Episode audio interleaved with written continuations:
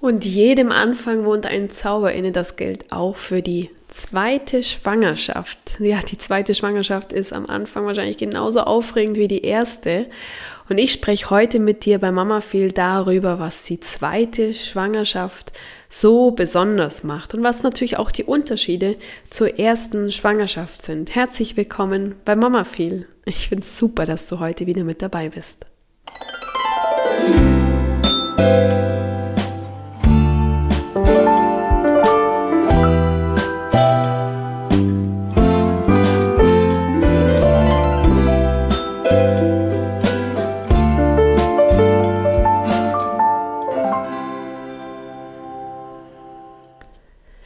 Mein Name ist Stefanie Waller. Ich bereite Frauen und Paare auf die Geburt ihres Kindes vor, sodass sie diese Geburt als sicher, selbstbestimmt, angstfrei und positiv wahrnehmen.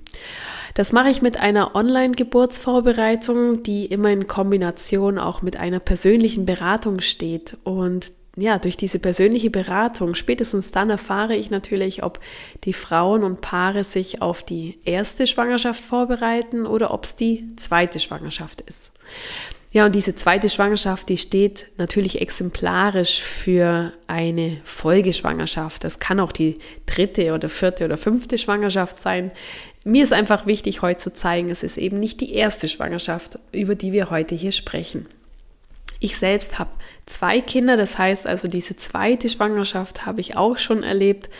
Und ähm, ja, die ist irgendwie doch ein bisschen anders als die erste und darauf möchte ich gern heute in diesem Gespräch mit dir eingehen.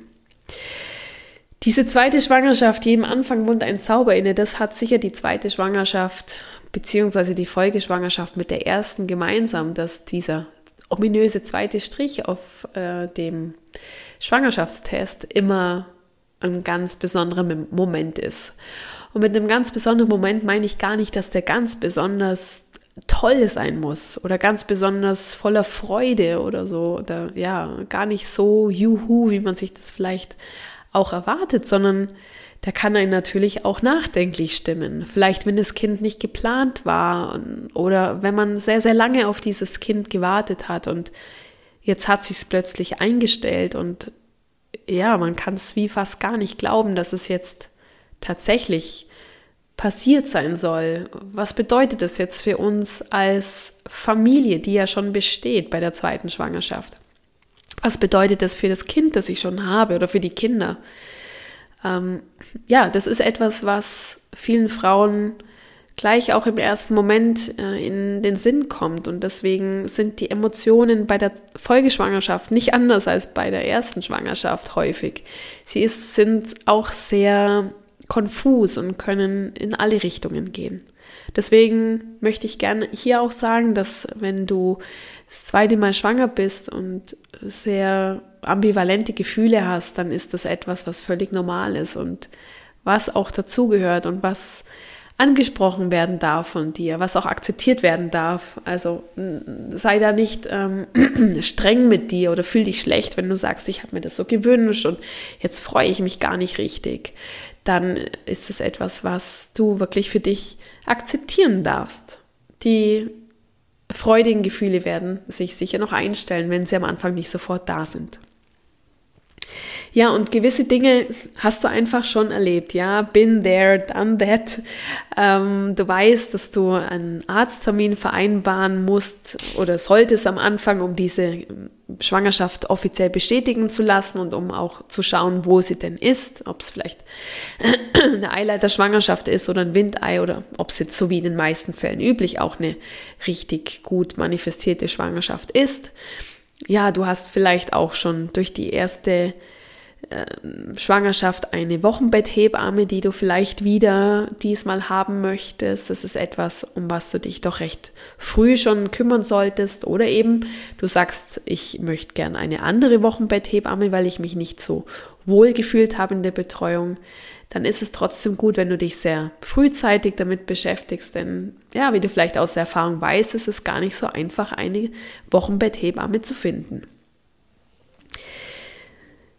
Was auch häufig gleich zu Beginn geklärt werden sollte. Und das ist bei der Folgeschwangerschaft genauso wie bei der ersten Schwangerschaft. Das ist, wo möchtest du dein Kind auf die Welt bringen? Und es ist ja gar nicht so selten, dass Frauen, die ihr erstes Kind im Krankenhaus zur Welt gebracht haben und ein positives Geburtserlebnis haben, dass die dann für die Folgeschwangerschaft an einen anderen Geburtsort gehen und sich dann zum Beispiel trauen, in ein Geburtshaus zu gehen, dieses Trauen in Anführungsstrichen, ähm, aber dass sie dann wirklich in ein Geburtshaus gehen möchten oder vielleicht sogar die Hausgeburt anstreben. Und gerade beim Thema Hausgeburt und Geburtshaus ist es so, dass du dir frühzeitig Gedanken machen solltest, wo du das machen möchtest. Naja, gut, die Hausgeburt ist zu Hause, aber ähm, dass du dir dann eine Hebamme suchst, die dich da unterstützt. Oder wenn du ins Geburtshaus gehst, dass du dir da auch frühzeitig die Information einholst, wie du dich dort anmelden kannst. Ja, vieles davon ist dir bekannt, wie du am Anfang das zu organisieren hast, aber ähm, das unterscheidet sich im Grunde genommen von den Tätigkeiten ja gar nicht zur ersten Schwangerschaft. Auch wie ihr diese Schwangerschaft kommuniziert, ist etwas, was ihr für euch klärt. Vielleicht übernehmt ihr die Kommunikationsstrategie aus der ersten Schwangerschaft, also ja, vielleicht werden erstmal Familienmitglieder informiert und dann Freunde. Ich beobachte häufig, dass bei der Folgeschwangerschaft schon sehr, sehr viel früher darüber gesprochen wird als vielleicht bei der ersten Schwangerschaft. Ja, man hat ja doch auch gewisse Erfahrungen gemacht und weiß einfach, dass ja eine Schwangerschaft ähm, ja auf eine gewisse Art und Weise auch sehr unberechenbar ist. Man weiß nicht, ob die Schwangerschaft bleiben wird. Und dennoch entscheiden sich sehr viele Frauen beim zweiten Mal dafür, eben gleich offen darüber zu kommunizieren, weil sie wissen, auch wenn das Kind nicht bleiben wird, dann ist es etwas, was einfach zu uns gehört und über das wir dann auch offen sprechen möchten. Also eben häufig erlebe ich, dass es dann schon sehr früh ähm, darüber gesprochen wird.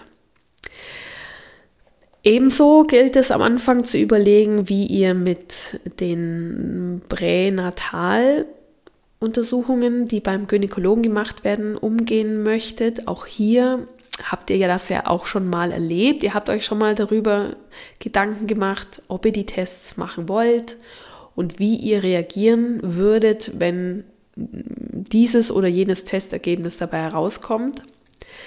Ich erlebe auch da gar nicht selten, dass gerade bei einer Folgeschwangerschaft diese Tests äh, vielleicht gar nicht mehr gemacht werden wollen, wenn man sagt, äh, ja, wir sind offen für alles, was kommt und wir vertrauen in diese Schwangerschaft noch viel, viel mehr als in die erste. Denn das ist so ein, so ein Bild, was viele Frauen mir auch geben, ist, dass sie grundsätzlich in der zweiten Schwangerschaft viel, viel mehr Vertrauen auf ihren Körper und auf die Natur und auf das, was dort passiert.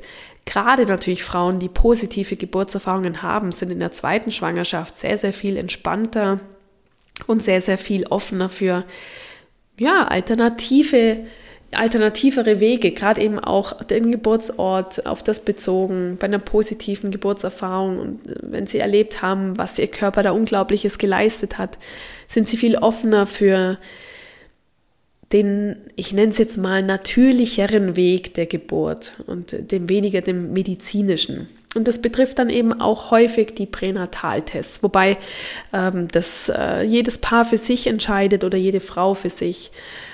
Aber überlegt euch einfach auch an der Stelle nochmal, wie ihr mit einem entsprechenden Ergebnis umgehen werdet. Bei der ersten Schwangerschaft empfehle ich immer, dass ihr euch als Paar Zeit füreinander nehmt.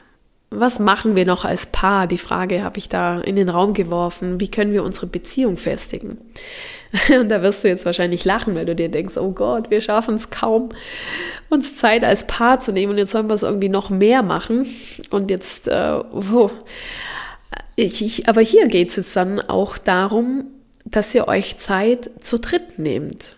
Nehmt euch wirklich konkret nochmal Zeit, erlebt euch als die Familie, die ihr bisher wart, als dieses Dreiergespann als ein Team, das gut eingespielt war. Das wird später nochmal ein Thema ähm, äh, sein, wenn ich, wenn ich drüber spreche. Aber nehmt euch wirklich bewusst Zeit für euch als Paar, wenn es geht, und aber auch für euer Kind, das schon da ist. Und was auch ein wichtiger Punkt für mich ist bei der zweiten Schwangerschaft, jetzt habe ich vorhin ganz viel darüber gesprochen, wie es Frauen geht und wie sie sich selbstsicher fühlen, wenn sie ein positives Geburtserlebnis hatten. Es kann natürlich genauso die Situation sein, dass du eine nicht so positive Geburtserfahrung hast, dass du dich nicht gehört gefühlt hast, dass du dich nicht selbstbestimmt gefühlt hast, übergangen gefühlt hast, überrumpelt. Ähm, egal was, was es sein könnte, es kann sein, dass du der einfach, vielleicht hattest du auch einen Kaiserschnitt, der nicht geplant war und über den du nicht gut genug aufgeklärt warst. Vielleicht hattest du sehr starke Schmerzen, vielleicht bist du überrumpelt worden auch mit einer Schmerzmedikamentation, die du nicht wolltest oder auch mit Untersuchungen. Und da möchte ich dich doch einladen, diese erste Geburt aufzuarbeiten, wenn es noch nicht passiert ist. Und das ist etwas, das muss gar nicht unbedingt immer psychologisch begleitet sein, sondern es kann auch sein, dass du für dich aufschreibst, wie denn diese erste Geburt passiert ist. Und dass du dann im Zuge einer wirklich gezielten Geburtsvorbereitung, das klingt jetzt komisch, weil viele Frauen bei der zweiten Geburt denken, Geburtsvorbereitung brauche ich nicht mehr, aber eine Geburtsvorbereitung, die auch persönliche Beratung integriert und bei der du auch die Option hast, deine erste Geburt Revue passieren zu lassen, aufzuarbeiten, darüber zu sprechen, was dazu geführt hat, dass du unzufrieden bist mit der Erfahrung.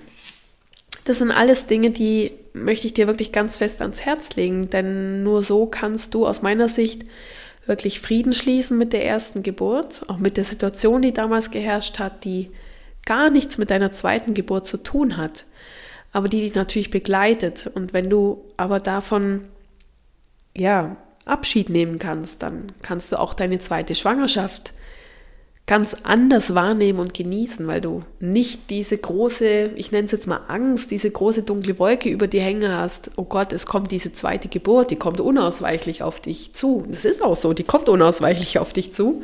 Gott sei Dank, das wollen wir ja auch. Aber du sollst doch Geburtsvorfreude spüren können.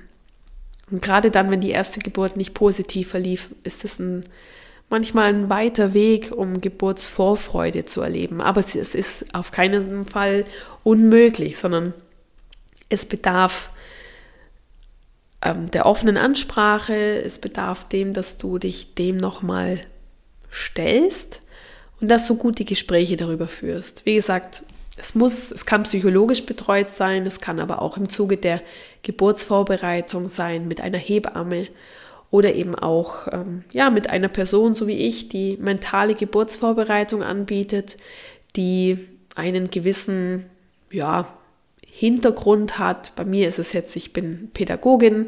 Das beinhaltet natürlich schon einen gewissen psychologischen Aspekt auch, äh, wobei ich keine Psychologin bin, sondern Pädagogin. Aber auch äh, ich habe auch aufgrund von mental äh, Ausbildungen zur Mentaltrainerin und Coaching-Ausbildungen sowieso noch mehr die Option, da auch damit zu arbeiten. Und davon habe ich natürlich auch Kollegen und Kolleginnen. Also such dir da bitte, bitte eine Person, der du vertraust und mit der du da ins Gespräch gehen müsst, möchtest. Ja, und unter der Überschrift vielleicht aus Fehlern lernen möchte ich dich dann gerne auch dazu animieren, eventuelle Stillprobleme, die du nach der ersten Geburt hattest, Revue passieren zu lassen. Um für dich nochmal herauszufinden, was ist denn damals vorgefallen, dass ich Stillprobleme bekommen habe? Vielleicht hattest du die von Anfang an.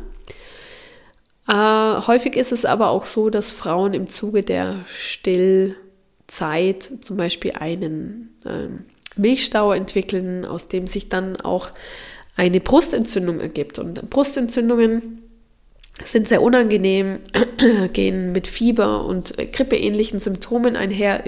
Ich bin übrigens auch etwas erkältet, deswegen ist meine Nase etwas zu und ich klinge ein bisschen wie ein Elefant, aber ähm, ja, mir geht es eigentlich gut. Und wenn du aber eben eine Mastitis hattest, eine Brustentzündung, dann geht das ganz häufig auch mit einer mm, ja, Stresssituation einher. Frauen beginnen wieder zu arbeiten, Frauen bekommen einen speziellen Druck, sie sollten vielleicht dieses oder jenes mehr machen. Häufig geben sie sich den Druck auch selber. Vielleicht gibt es auch eine Trennung, die passiert ist oder ähnliches.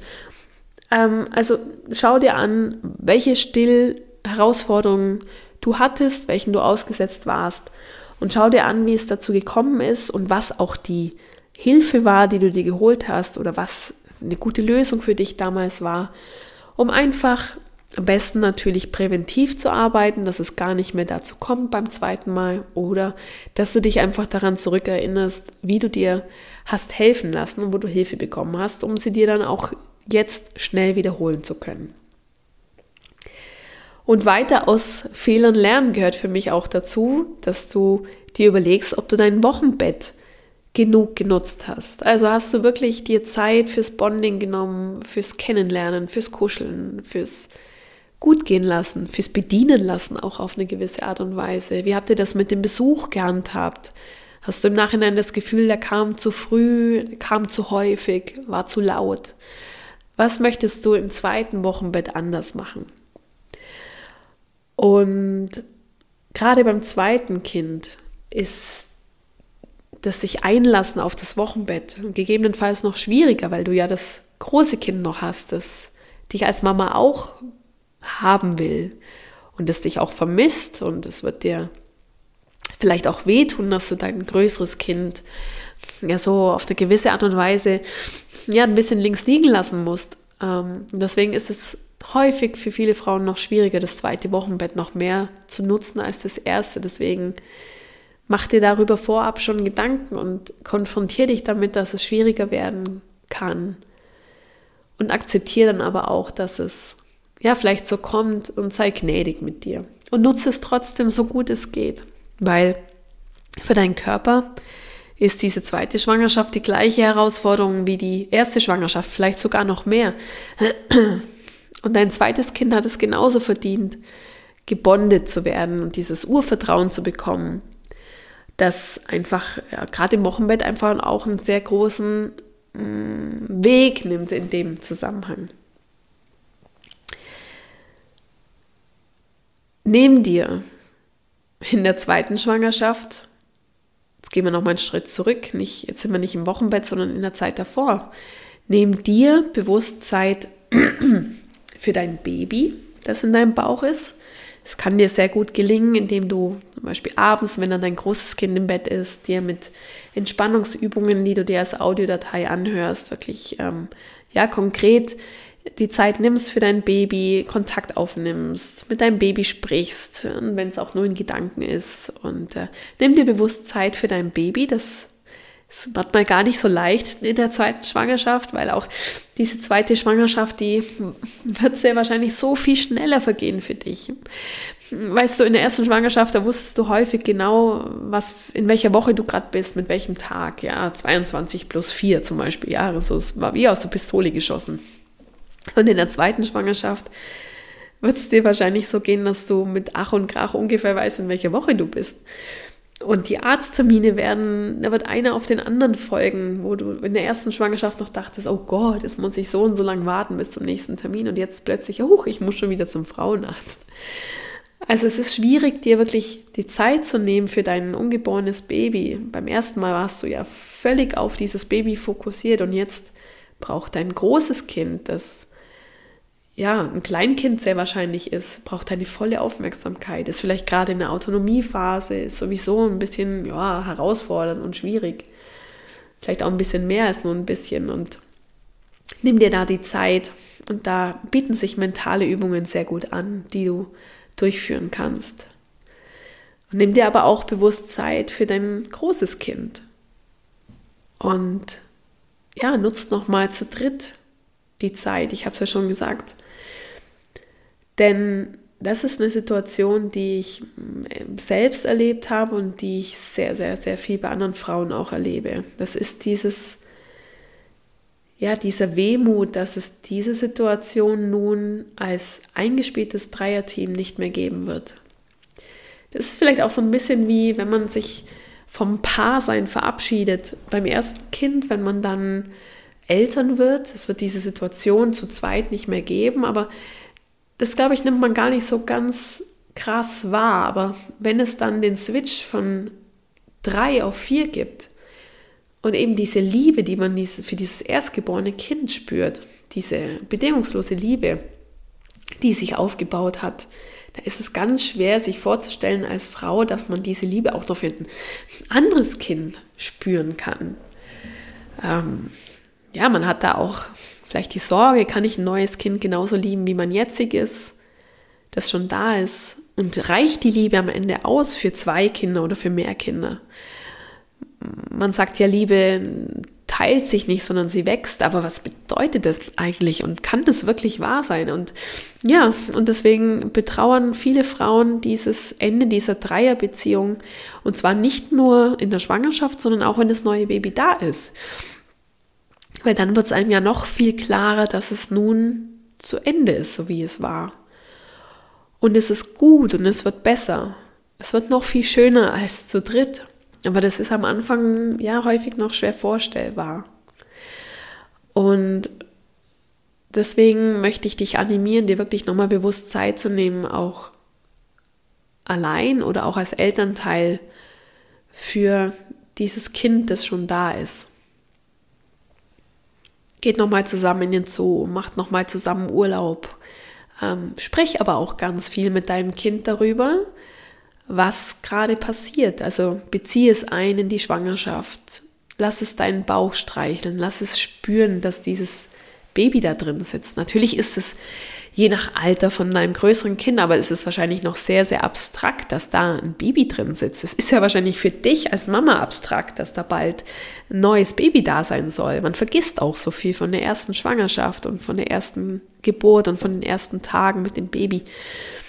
Und ähm, aber bezieh da dein Baby mit ein und ja, erzähl deinem Kind, also erzähl, also bezieh dein Kind mit ein, meinte ich.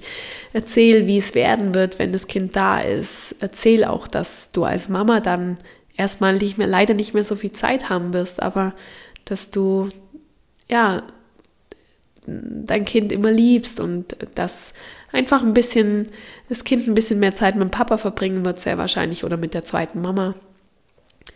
Und dass du aber auch bald wieder da sein wirst und dass es dann auch alles sehr, sehr viel schöner werden wird, wenn da noch ein Bruder oder eine Schwester mit dabei ist.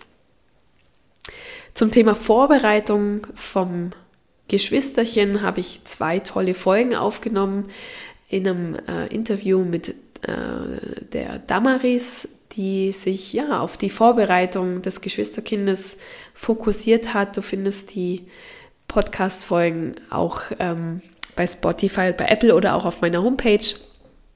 Immer unter dem Stichwort Geschwister.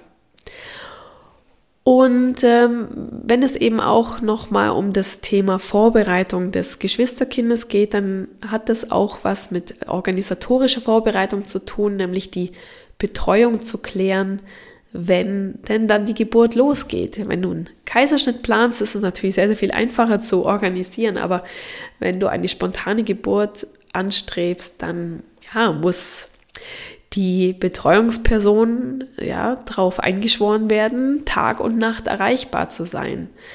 Und zwar nicht nur am ET plus minus zwei Tage, sondern ich würde da immer empfehlen, wirklich ja roundabout fünf Wochen vor ET diese Person darauf einzuschwören, erreichbar zu sein. Das heißt, die Person sollte nicht mehr in den Urlaub fahren, ähm, weil ja, es kann einfach auch schon einige Wochen vorher passieren, dass dein Baby sich auf den Weg macht.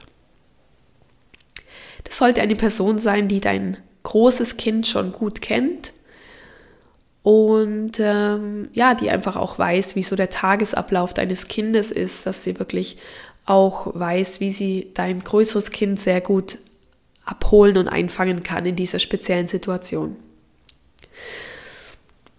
Ja, und damit sind wir im Grunde genommen schon durch. Denn es gibt ja ganz viele Sachen, die du, an die du nicht mehr denken musst in der zweiten Schwangerschaft. Du brauchst keine Erstausstattung mehr. Du brauchst vielleicht sogar überhaupt keine Kleidung mehr, weil du vielleicht das gleiche Geschlecht wieder bekommst. Oder du weißt ja wahrscheinlich auch, es ist einfach am Anfang gar nicht so wichtig, dass das Kind perfekt gekleidet ist und in rosa und blau, sondern äh, wichtig ist mal, dass das Kind ist, dass es warm hat, dass es äh, Unterschlupf hat, dass du die Babyschale fürs Auto hast und dass dein Baby ganz viel Liebe und Zeit von dir bekommt. Und äh, ja, deswegen gilt es jetzt wirklich um darum, die erste Geburt aufzuarbeiten, zu schauen, was ist auch in der ersten Zeit mit dem Baby gut gelaufen, was ist nicht so gut gelaufen und dir wirklich nochmal bewusst Zeit zu nehmen für dein großes Kind und für dein Baby. Und in dem Zusammenhang wünsche ich dir für diese zweite Schwangerschaft oder für diese Folgeschwangerschaft, dass du sie wirklich, wirklich genießen kannst, dass du dich mindestens genauso auf dein Kind freust wie bei der ersten Schwangerschaft. Naja, nicht mindestens, sondern einfach genauso freust und hab Vertrauen in das, was passieren wird. Ja, konfrontiere dich aber auch mit den Dingen, die nicht gut gelaufen sind. Und äh, dann wünsche ich dir von ganzem Herzen für dich und für eure wachsende Familie von Herzen, von Herzen, von Herzen, von Herzen. Ich kann es nicht oft genug sagen. Alles Gute. Und bis ganz bald, deine Stefanie.